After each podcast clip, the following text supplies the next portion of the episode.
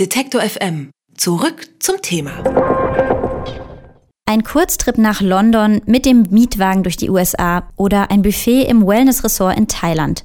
Tourismus verursacht jedes Jahr Unmengen an CO2. Wie viel, darüber waren sich Forscher lange Zeit uneins.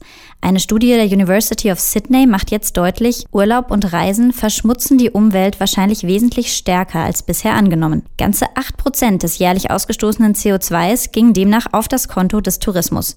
Warum sind die Zahlen der neuen Studie so viel höher und welche Maßnahmen können den CO2-Ausstoß verringern? Darüber spreche ich mit Professor Dr. Niklas Höhne. Er ist Klimaexperte und Mitbegründer des New Climate Institute in Köln. Hallo, Herr Höhne. Hallo. Die neue Studie zeigt sehr hohe Werte für die Luftverschmutzung durch Tourismus. Frühere Schätzungen lagen darunter. Wie kommt es denn zu dieser Diskrepanz? Ja, einmal sind die Aktivitäten im Tourismus sehr stark gestiegen. Das ist eine Boombranche. Zum anderen hat diese Studie, die gerade rausgekommen ist, einen innovativen Ansatz gewählt. Sie hat nämlich alle Treibhausgasemissionen da hinzugezählt, die durch die Nahrungsmittelproduktion entstehen, die die Touristen während der Reise zu sich nehmen. Und das ist ein signifikanter Batzen und deswegen ist die Zahl sehr viel höher, als sie vorher noch war. Die Forscher haben Daten aus 189 Ländern analysiert. Wie belastbar ist die Studie denn damit? Ich glaube, das ist schon ganz belastbar. Die Frage der Methode ist natürlich, ob man jetzt die Nahrungsmittel, die Emissionen, die daraus entstehen, wirklich dem Tourismus zuordnet, weil die Touristen ja auch zu Hause etwas gegessen hätten.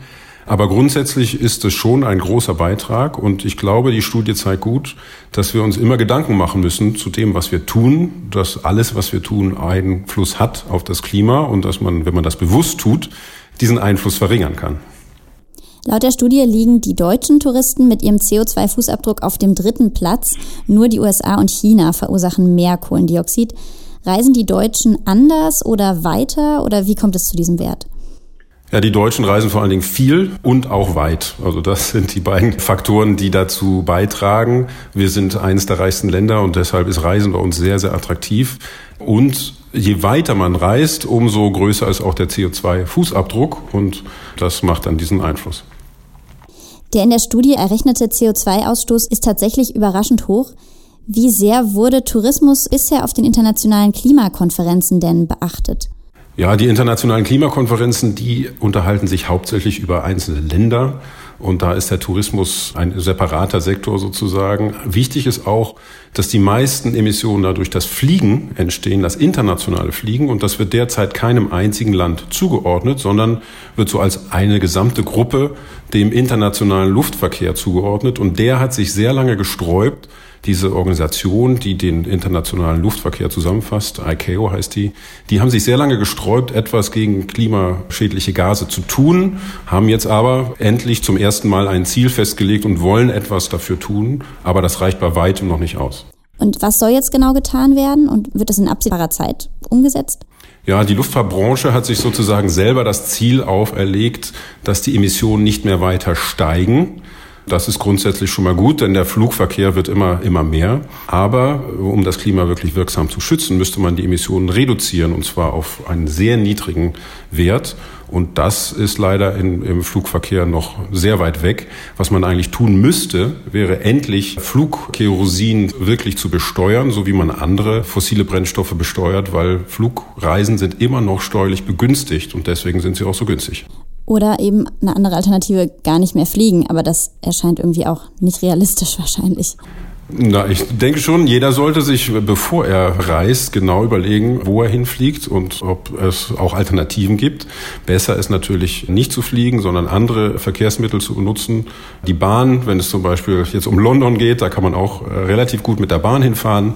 Dauert vielleicht etwas länger, aber ist auf alle Fälle sehr viel weniger klimaschädlich. Wie verhalten Sie sich denn persönlich, wenn Sie Ihren Urlaub planen oder auch Geschäftsreisen vielleicht? Ja, zum einen, wenn wir Urlaub planen, dann natürlich äh, die Verkehrsmittel wählen der Wahl und das ist dann eben oft der Zug.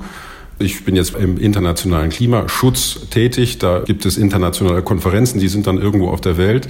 Da versuche ich einmal Economy zu fliegen, weil wenn man Business fliegen würde zum Beispiel, wären die Emissionen nochmal deutlich höher.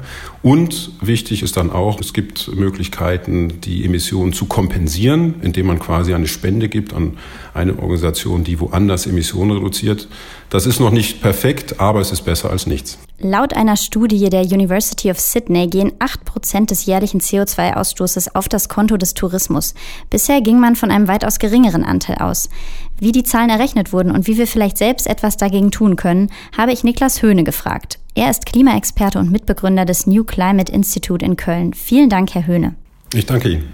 Detektor FM. Zurück zum Thema.